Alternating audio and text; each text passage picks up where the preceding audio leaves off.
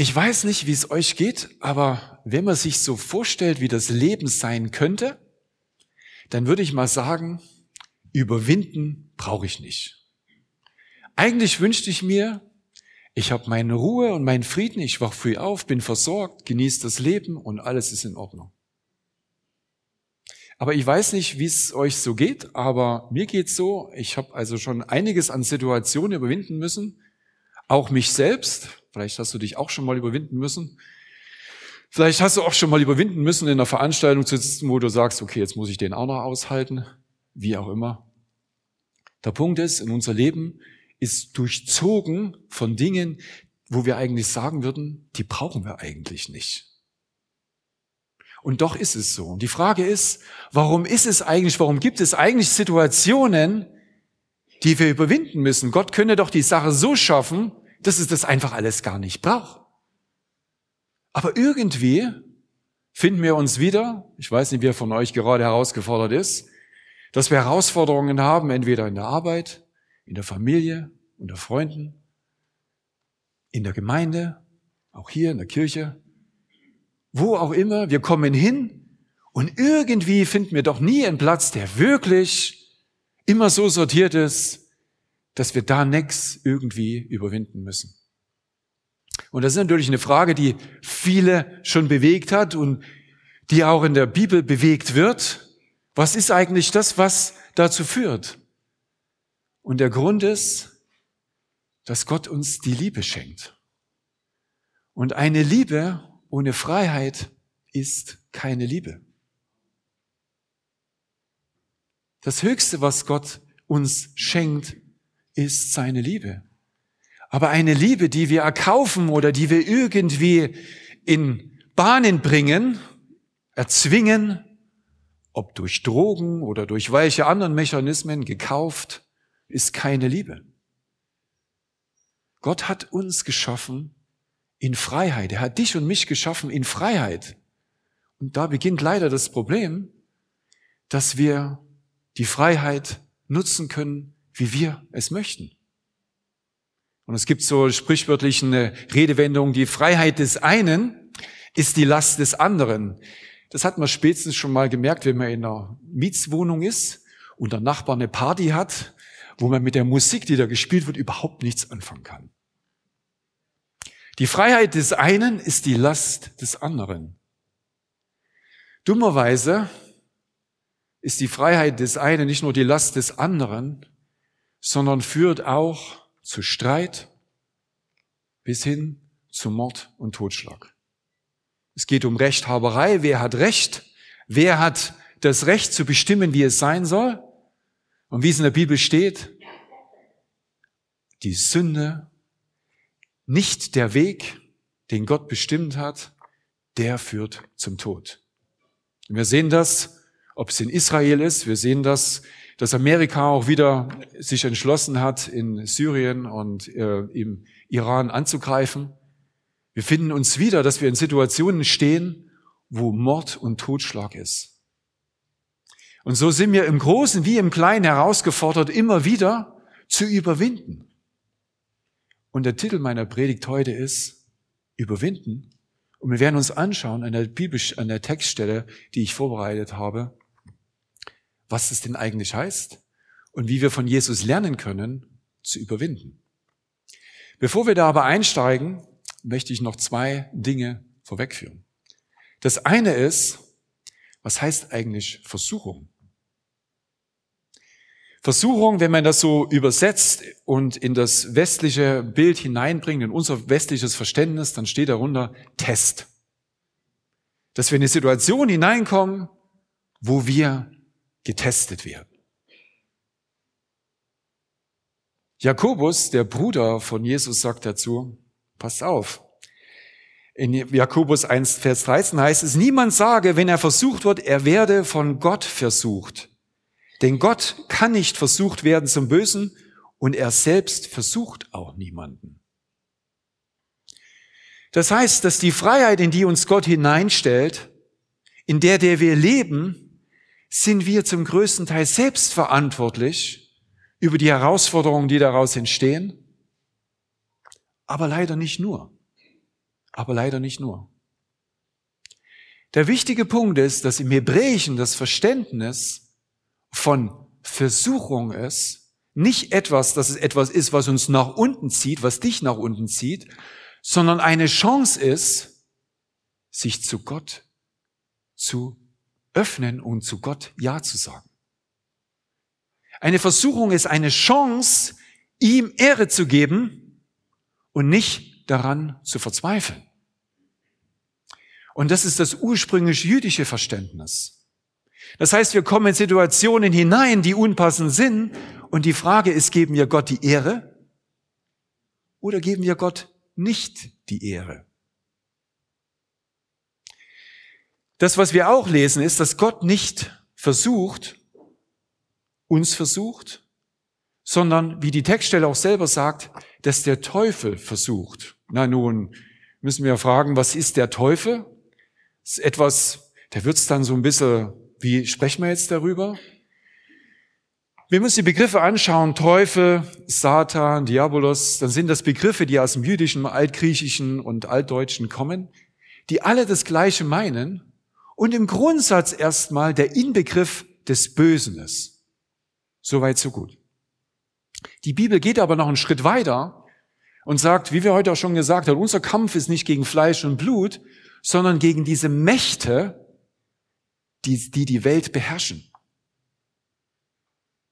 Und das ist schon nochmal eine andere Liga, als nur vom Bösen zu sprechen.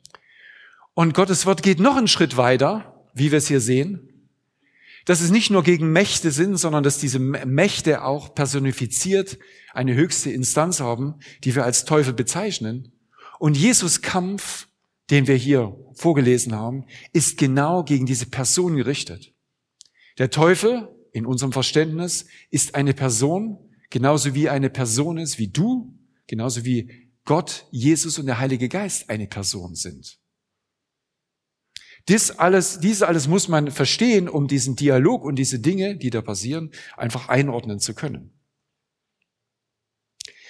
Eins möchte ich noch mitgeben. Was ist eigentlich das Ziel des Teufels? Man könnte ja meinen, Du bist das Ziel des Teufels. Kann ich dich trösten? Das ist ihm völlig egal.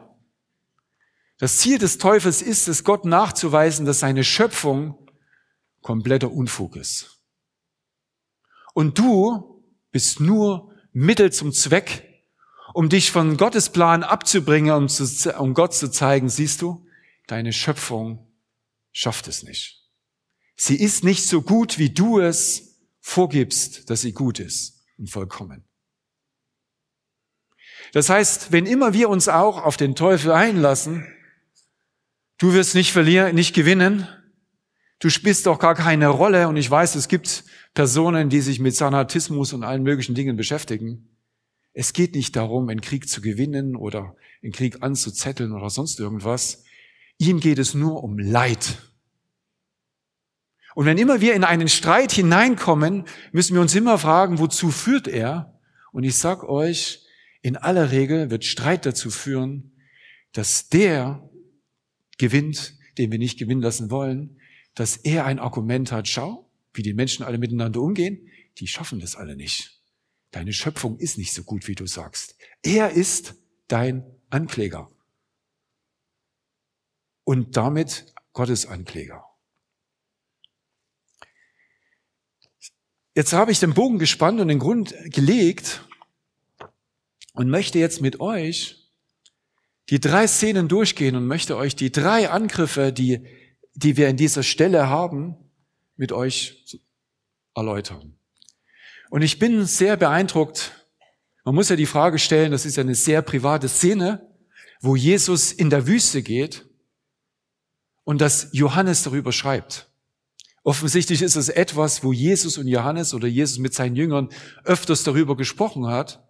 Und wir das Glück haben, dass diese Passage uns erhalten bleibt, weil wir davon lernen können, wie wir angegriffen werden.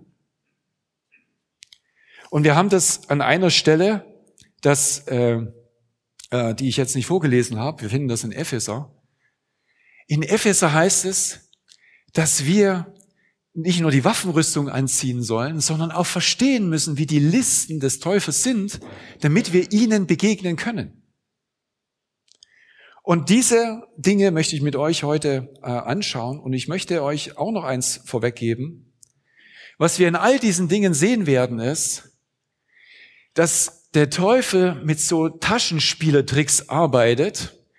Vielleicht kennt ihr das mit so Hütchenspielen, ne? wo man dann so drei Hütchen hat und der ganze Trick besteht darin, deinen Fokus irgendwo abzulenken, um eigentlich was ganz was anderes zu tun.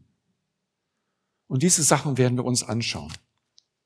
Und ich lese an dieser Stelle nochmal zum Einstieg die Verse äh, äh, 2 und 3.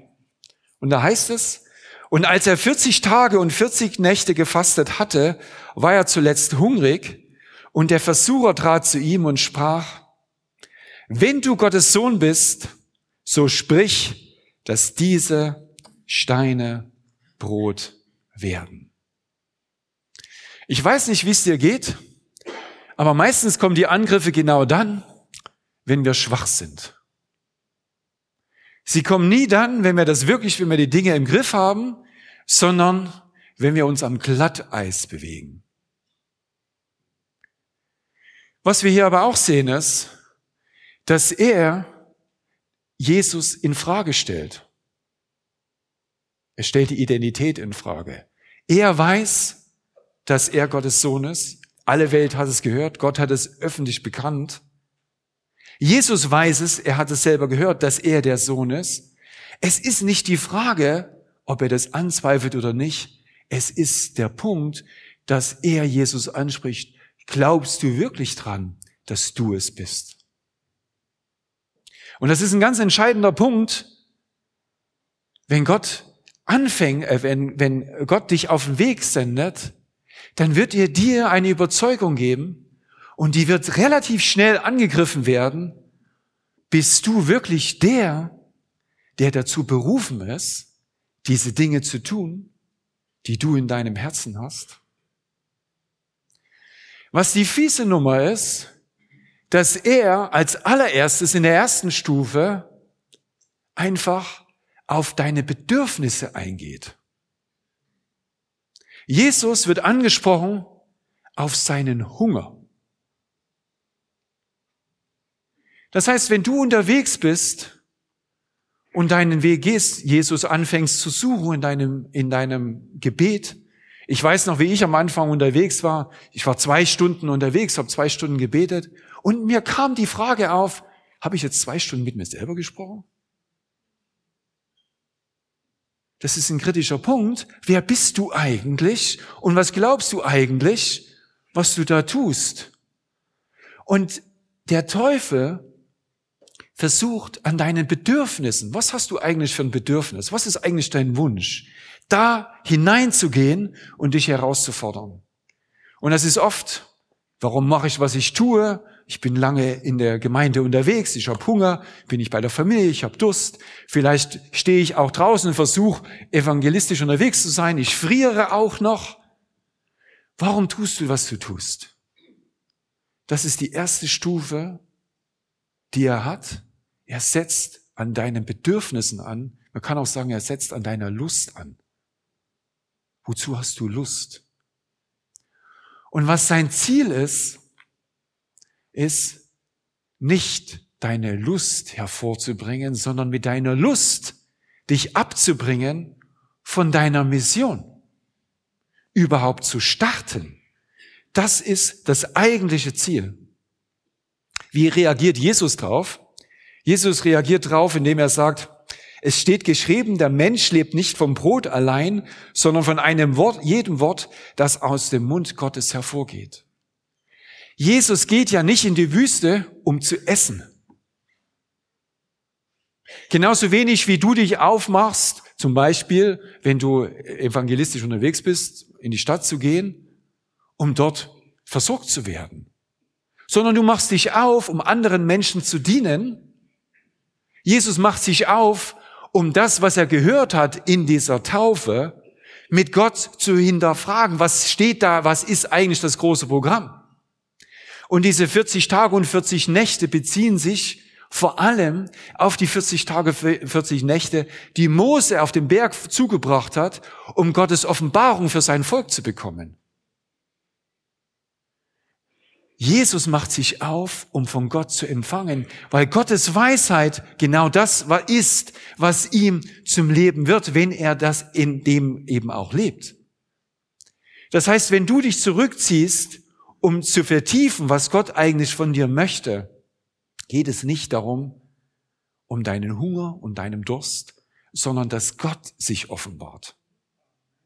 Und das ist das, was er ihn ins Gesicht spürt. Ich bin nicht hier, Du fragst mich nach Dingen, um mich irgendwie wegzubringen, an meinen Bedürfnissen irgendwie wegzuleiten.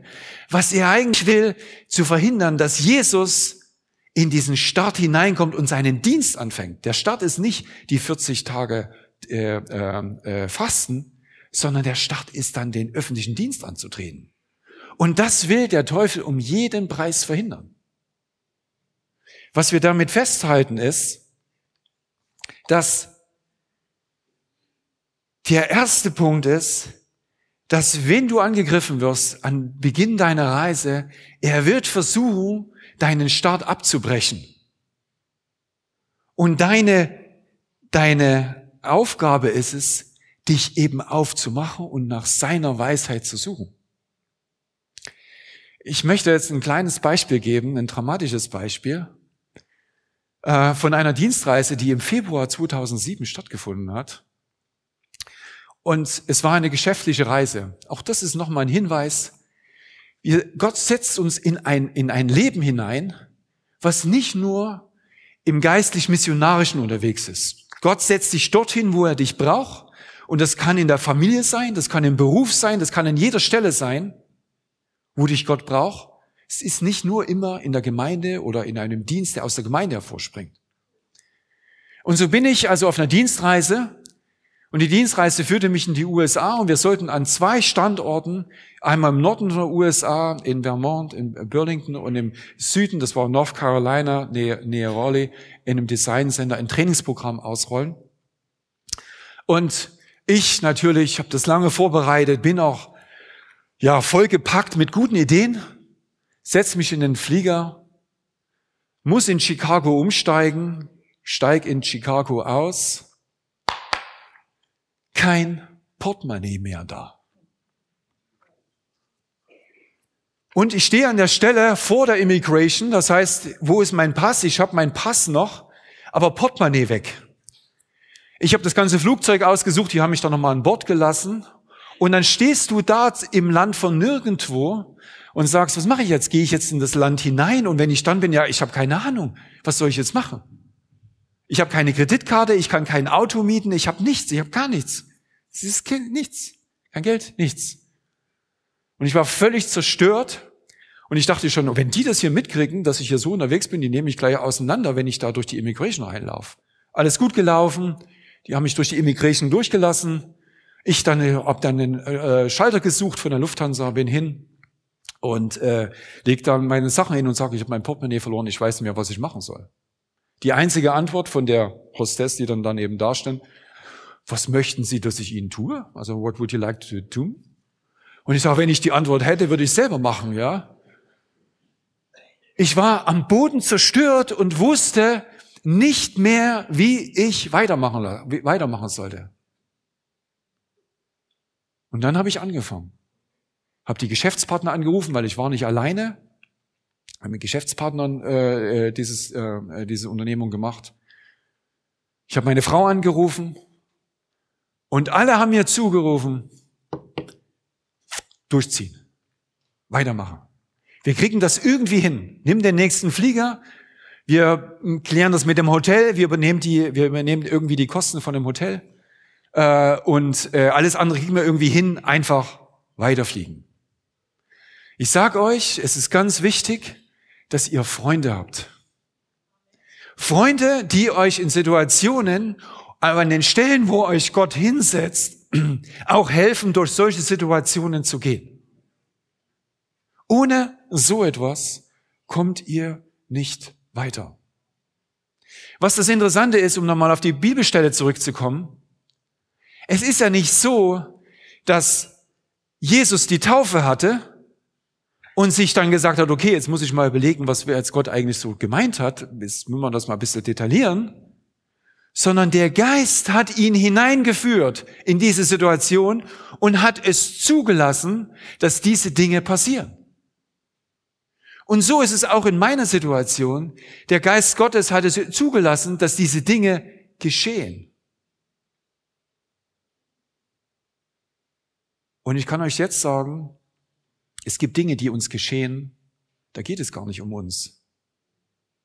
Manchmal geht es nur darum, um später jemanden Mut zuzusprechen, dass er weiß, was er weiß, dass er weiß, dass Gott mit ihnen ist, auch in solchen Situationen. Und so ist dieses, der Leidensweg auch, und ich nehme das jetzt ein bisschen vorweg, von Jesus, dass wir davon, davon hören können, ein, eine Ermutigung, dass wenn wir durch diese Dinge durchgehen, wir sind nicht alleine, der Geist Gottes führt uns hinein und der Punkt ist, wenn du auf Gottes Wegen bist, Gott versorgt dich. Gott versorgt dich. Er weiß, wenn er dich da hineinführt, auch wenn da Dinge zu überwinden sind, er weiß, wie er dich in dieser Situation versorgt. Und ich bin wundersam versorgt worden, weil Menschen, von denen ich es nicht gedacht habe, auf einmal zu mir gesagt haben, kein Problem, wir nehmen unsere Kreditkarte, wir bezahlen ihr Hotel, das ist alles kein Thema. Okay? Teil eins, ich sag's nochmal, nicht den Start abbrechen, sondern aufmachen. Okay? Start zwei. Angriff zwei. Are you ready? Ich muss ein bisschen auf die Uhr gucken. Ah, gucken auch.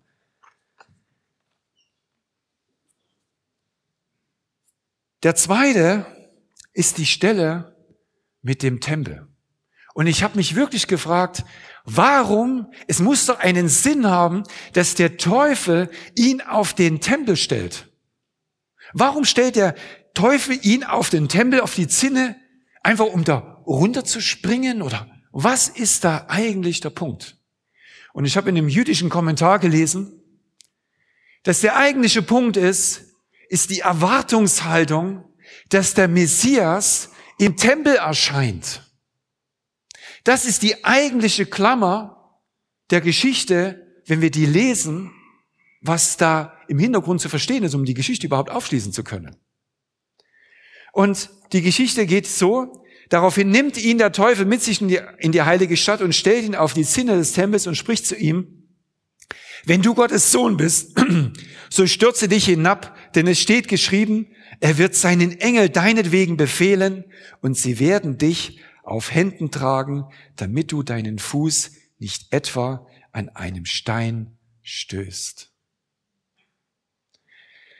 Wieder dieser Taschenspielertrick, Jesus wird an der Ehre gepackt, bist du's? Und im Übrigen könntest du dich doch da mal hinunterstürzen lassen. Das, was dort passiert ist, ist, ist eine Art Abkürzung. Stell dir vor, Jesus müsste gar nicht den Weg gehen, den er gehen würde. Er würde einfach die Bibelstelle nehmen, Malachi 3.1, wo eben drin steht, dass der Herr eben im Tempel erscheint. Und er wäre der gemachte Mann. Er würde am Tempel erscheinen, alle würden sie am, ihm am Tempel sehen. Und es ist in der Bibel, er ist der Messias. Alles dann Deal. Die Versuchung ist, von Gottes Plan abzuweichen und irgendwie den Abkürzungsweg zu suchen und irgendwie die eigenen Dinge hineinzubringen, die eigenen Pläne hineinzubringen. Und gefährlich wird's. In der ersten Stelle ging es darum, dass er selber das Brot macht aus den Steinen. In der zweiten Stelle ist es schon, dass er durch sein Verhalten Gott herausfordert, das irgendwie zu covern, das irgendwie abzudecken. Und die Gefahr besteht darin, dass wir selber uns in geistlichen Ebenen hinein manövrieren, wo wir glauben, wir haben irgendetwas verstanden und irgendwas in Anspruch nehmen, wo wir von der geistlichen Ebene überhaupt gar keine Ahnung haben. Wir können geistliche Dinge nicht in die Hand nehmen, wenn wir dazu keinen Glauben haben. Wir können keine Abkürzung wählen. Es gibt es nicht. Gott hat einen Plan Und wir haben zwei Varianten. Entweder wir gehen den Plan weiter oder wir vertrauen ihm nicht mehr. Wir kürzen ab, gehen eigene Wege. Und um die Geschichte aufzugreifen, die ich schon eingeleitet habe, diese Reise war die schlimmste Reise in meinem Leben, die ich je erlebt habe. Und ich muss das auch nicht nochmal wieder erleben. Wirklich nicht. Ich bin dann, ich sage nicht jede Geschichte, jeden Teil darin, da wird mir, glaube ich, noch, noch eine Stunde hier sitzen, weil das glaubt mir nicht, wenn man das auf den Punkt bringt. Ich habe es geschafft, dort unten anzukommen. Äh, ich bin empfangen worden, die haben auf mich gewartet bis in die Nacht, weil ich dann auch noch später fliegen musste. Also unglaublich.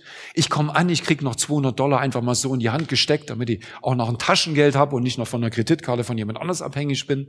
Es ist unglaublich. Wir fangen unser Training an und dann kommt ein äh, Blizzard, ein Schneesturm an der ganzen Ostküste. Und es ging darum, dass ich zu dem anderen, äh, zu dem anderen äh, Flughafen dann, zu, also zu dem, zu dem anderen Standort oben im Norden musste. Und es war nichts zu machen. Wir haben einen Tag verschoben. Wir mussten noch einen Tag verschieben. Und auf einmal kam die Rückmeldung, es klappt, der Flug passt, alles gut, jetzt kann es losgehen. Und ich weiß noch heute, wie ich in diesem Hotelzimmer stande und da stehe und ich weiß nicht, wie man auf so einen Blödsinn kommen kann, aber manchmal passieren die Dinge. Stehe ich da und denk mir, Schade, dass dieses Abenteuer vorbei ist. Ich meine, man muss sich vorstellen, das Portemonnaie ist weg, du hast das Problem mit den Banken, mit Personalausweis, du musst alles stoppen, du hast, du hast alle Probleme dieser Welt, du hast kein Geld, du hast gar nichts. Und dann kommt dieses Ding daher. Und ich sage das deshalb, weil die Angriffe des Teufels sind oft so subtil, dass wir das überhaupt nicht merken. Aber eins habe ich gemerkt, in dem Moment, wo das kam, habe ich, und das war der Punkt, vom Herzen her Ja gesagt. Wie blöd ist das denn? Ich habe zu dieser, zu diesem Schade in meinem Herzen wirklich Ja gesagt. Und ich sage euch, und dann ging es erst richtig los. Ich bin runter in die Lobby, kam raus, ja, der Hotelpreis, der Zimmerpreis, ja, den sie damals hatten, der gilt natürlich dann nicht. Das war ein Special Rate. Das ist schon mal alles teurer. Konnte man erklären, dann gehe ich zum Flughafen, wäre auseinandergenommen, als wäre ich hier sozusagen Terrorist gewesen. Denke, was ist hier los? Und dann, endlich Flieger, alles cool, Flieger drin, im Landeanflug auf Philadelphia, weil dort wartet mein Flugzeug, äh, mein nächster Flieger dann nach Burlington, Vermont. Im Landeanflug auf Philadelphia sagt der Pilot, ja, äh, wir haben gerade Rückmeldung bekommen von Philadelphia, wir landen heute in, ähm, in ähm, Baltimore. Ich dachte, oh mein Gott, habe ich das jetzt recht verstanden? Ich sagte es nochmal. Ich sage, aber wo ist Baltimore bitte? Ich muss nach Philadelphia. Ja. Ende vom Lied ist, Flieger weg, ich hatte von den 200 Dollar hatte ich dann noch 70. Und ich bin dann in Burlington gelandet und wusste dann, ja, wie jetzt? Und dann sagen, ja, wir, also ich krieg dann von so einem Cup, in, in, so ein Voucher. Cup, Voucher. Ich wusste nicht, dass Cup Taxi ist. Habe ich dann irgendwie so ein Sammeltaxi gekriegt und bin dann mit dem Sammeltaxi mit anderen Leuten dann zwei Stunden über den Highway gehirschelt, um dann irgendwann in Philadelphia anzukommen. Und da stand ich dann mit 70 Dollar und wusste nicht, ob ich mit den 70 Dollar, und da habe ich meine Frau angerufen, essen gehen soll oder ins Hotel. Beides geht nicht. Okay? Der Punkt ist, wenn wir anfangen zu glauben, Hochmut zu bekommen, in der Situation, wo wir stehen, watch it. Sei demütig. Nimm die Dinge so, wie sie sind. Danke Gott. Danke, dass er dein Versorger ist. Aber fang nicht an, die Dinge selber in die Hand zu nehmen. Nicht mal mit so einem kleinen, mit so einem kleinen, ach, das war doch irgendwie doch ganz nett, haben wir doch überstanden. Ich selber habe gar nichts überstanden. Es war einzig und allein die Gnade Gottes, die mich an diesen Punkt gebracht hat. Und dieser Frevel und dieser Hochmut, mich da drüber zu stellen, Ich weiß nicht, wo es herkam. Gott hat daran gearbeitet und vielleicht ist es für euch ein Zeugnis, da einfach äh, äh, daran da aufzupassen. Wie geht Jesus damit um? Eben, wie schon gesagt, du sollst den Herrn, deinen Gott, nicht versuchen. Das ist die Key Message, an der ich jetzt festlegen möchte. Also nicht den eigenen Weg gehen, sondern in allen, wo du bist, wissen, dass wenn der Geist dich hineingeführt hat und du Gottes Weg gehst, erstens starte durch und zweitens lass dich nicht von deinem Weg abhalten. Den Weg, den Gott mit dir besprochen hat. Amen. Amen. Teil drei. Jetzt, jetzt wird's, jetzt wird's richtig haarig. Er versucht nicht nur, dich vom Start abzubringen, vom Gottes Plan hineinzugehen. Er versucht dich in dem Ding nicht nur vom Weg abzubringen, er versucht dir auch noch, ich sag mal so ganz flapsig, hinterm, unterm Hindern, dein Ziel auszutauschen. Dass du meinst, du bist noch am Ziel unterwegs und du bist schon lange nicht mehr am Ziel unterwegs. Schauen wir es uns an, wie es da geht. Wir lesen im Vers 8. Und wiederum nimmt ihn der Teufel mit auf einen sehr hohen Berg. Also nochmal höher, ne? Von der Wüste auf den Tempel, auf einen noch höheren Berg. Und zeigt ihm alle Reiche der Welt und ihre Herrlichkeit.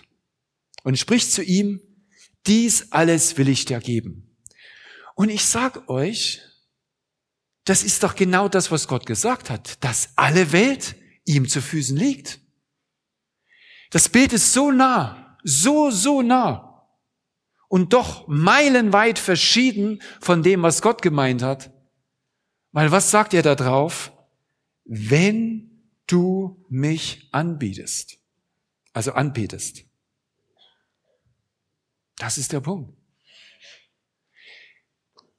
Jesus bekommen das mit und seine Antwort ist, weiche Satan. Wir kommen gleich an der Stelle nochmal zurück, weil das ist wirklich ein ganz wichtiger Punkt. Denn es steht geschrieben, du sollst den Herrn, deinen Gott, anbeten und ihm allein dienen.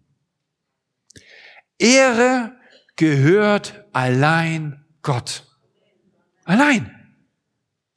Wenn du ein Ziel hast und das irgendwie komisch ist, stell dir die Frage, was ist das Ziel? Ehrt es Gott oder ehrt es dich? Das ist die ganz entscheidende Frage. Der Schein kann gleich sein. Wir können hier in Gottesdienst machen, voll Performance und du denkst Lichtershow, keine Ahnung. Die Frage ist, wer wird geehrt?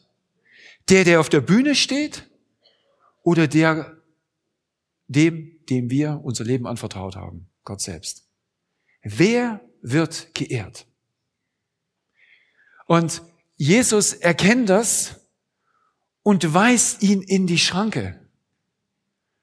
Und das ist ein entscheidender Teil, dass wir verstehen müssen, dass wir in Jesus auch die Macht haben zu sagen, jetzt ist Schluss. Jesus weist ihn nicht nur in die Schranken und sagt, auch deine Aufgabe zum Teufel ist es, ihn anzubeten und eigentlich auf die Knie zu gehen. Dass er das nicht annehmen will, dass er Gott anklagen will, das ist seine Geschichte. Aber er ist eigentlich geschaffen, um Gott anzubeten. Und das mag er nicht hören. Aber er weicht, weil Jesus die Macht hat, ihm zu sagen, weiche Satan. Und das ist ein entscheidender Teil, dass auch du, wenn du in diese Situationen hineinkommst, berufen bist, in Jesu Namen zu sagen, Satan, ich habe verstanden, dass du an dem Plan Gottes, in, der, in dem ich Gott hineingestellt hast, versuchst rumzudrehen. Und ich sage dir in Jesu Namen, nein, weiche aus mir. Weiche aus meinem Leben, weiche von meinem Weg. In Jesu Namen habt ihr, seid ihr berufen, das in Anspruch zu nehmen. Jesus nennt dich Bruder und Schwester. Er macht dich gleich. Und wir werden es im Abendmahl gleich sehen. Er hat mit dir Gemeinschaft. Und du bist mit ihm berufen, auch zu überwinden, indem du sagst, weiche Satan. Aber dennoch möchte ich hinzufügen, jede Versuchung, die du bist, ist für dich eine Chance, um Gott Ehre zu geben, nicht um daran zu verzweifeln. Nicht daran zu verzweifeln. Wir können uns jederzeit dafür entscheiden, ob wir Gott die Ehre geben oder ob wir einfach nur unseren Willen durchziehen. Es ist immer an uns. An der Stelle möchte ich einfach noch kurz zu meinem Zeugnis kommen, weil ich bin ja vom Weg abgewichen. Ich bin vom Weg abgewichen. Ich habe sozusagen den Hochmut gehabt und habe das Ziel verfehlt. Das Ziel verfehlt war, ich habe also dann Burlington nicht mehr erreicht. Ich musste zurückfliegen und glaubt mir, selbst das Zurückfliegen war unglaublich. Ich saß vorm Flieger, ich habe ihn gesehen und auf einmal kommt die Durchsage an, wer äh, noch von dem äh, Ticket zurücktreten würde, wird es einen Bonus bekommen. Und ich sage, warum machen die diese blöde Ansage? Und dann schaue ich auf mein Ticket und da sehe ich, dass ich noch gar keinen Platz habe, sondern nur vorgemerkt bin für diesen Flug. Das heißt, ich würde noch davon profitieren, dass jemand anders weggeht. Und ich war einer der letzten, wirklich einer der letzten, entweder der letzte oder der vorletzte, der diese große Boeing dann bestiegen hat. Und ich war fertig. Ich war fertig. Und jetzt kommt es, jetzt kommen wir quasi auch zum Resümee. Ich bin zu Hause angekommen und es ist noch mehr passiert. Ist egal. Ich bin zu Hause angekommen und lag im Bett heulend. Es war einfach zu viel. Und dann liege ich da und nehme mir, es ist schon unglaublich. Ich habe eine Reise hinter mir, wo ich nichts hatte. Gar nichts. Und Gott hat mich hindurchgetragen. An der Stelle, wo ich dann noch 70 Dollar hatte in Philadelphia, haben wir es dann hinbekommen, dass jemand anders für mich noch ein Hotel gebucht hat. Ich habe eine Nacht gehabt, ich habe Essen gehabt, etc. pp. Ich bin die ganze Zeit von Anfang bis Ende versorgt gewesen. Alle Dinge, alle Bankkonten konnte alles geklärt werden. Ich bin einfach durchgetragen worden. Und das ist die Frage von dem Kind gewesen. An der zweiten Stelle hätte Gott Jesus getragen, wenn er sich doch darunter gestürzt hätte. Das ist eine Glaubensfrage, ob das Gott getan hätte oder nicht. Ich kann nur sagen, in meinem Fall hat er mich hindurchgetragen und hat mich bewahrt durch diese ganze Reise. Und ich bin unversehrt, geschafft, genervt, und keine Ahnung, aber ich bin unversehrt gewesen. Ich bin immer beschützt gewesen. Ich bin versorgt gewesen, ich habe immer Menschen um mich herum gehabt und die, die Wege haben sich geklärt. Und so sind wir berufen, auch in ihm Überwinder zu sein. Und so möchte ich es einfach nochmal zusammenfassen. Wenn du, wenn du dir das vor Augen hältst, wie der Teufel angreift, Du bist dazu berufen, ein Überwinder zu sein. Und überwinden ist nicht nur eine Frage von Mitteln, die wir haben, sondern es ist auch eine Frage von der persönlichen Entscheidung, die du triffst. Und deine persönliche Entscheidung ist eben, ziehst du den Start durch, lässt du dich nicht vom Weg abbringen und lässt dir das Ziel auch nicht aus den Augen bringen oder austauschen. Bleib einfach am Kurs an dem, was dir Gott in dein Herz gegeben hat. Das ist mein Punkt, den ich euch mit euch heute machen seid. Ihr seid berufen, wirklich Überwinder zu sein. Jesus ist der Einzige, der alle diese Herausforderungen, und er hat noch mehr gehabt auf seiner Reise bis zu seinem Tod, überwunden hat. Können ihr mir folgen? Er ist dein Vorbild. Und wenn immer, und das ist ja der, der, der, die, der Dienst von Jesus, er hat den Dienst der Buße in den Dienst der Gnade umgewandelt. Das heißt, wenn wir erkennen, dass wir fehlgegangen sind, steht Jesus auf der anderen Seite und sagt, ich weiß, wie schwer es ist. Komm her. Komm her. Du kannst dich jederzeit jederzeit an ihn wenden. Egal welchen Weg du eingeschlagen bist, du wirst seine Gnade und seine Gunst auf deinem Leben führenden, suche seinen Weg.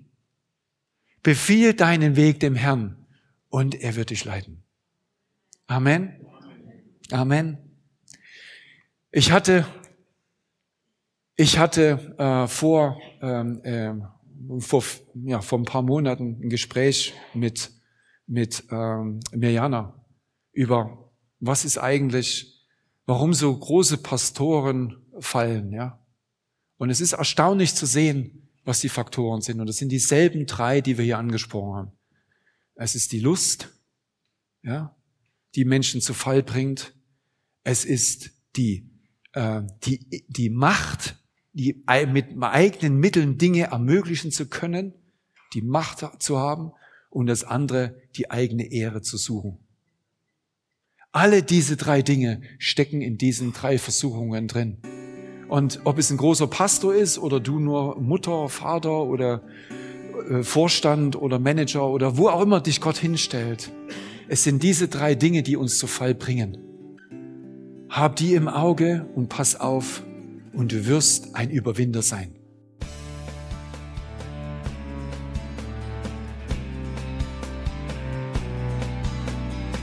Liebe Zuhörer, das war ein Ausschnitt eines Gottesdienstes hier im Gospel Life Center. Auf unserer Website www.gospellifecenter.de können Sie die Notizen für diese und andere Predigten nachlesen und sich über die Arbeit von Gospel Life Center informieren. Wir wünschen Ihnen Gottes Segen.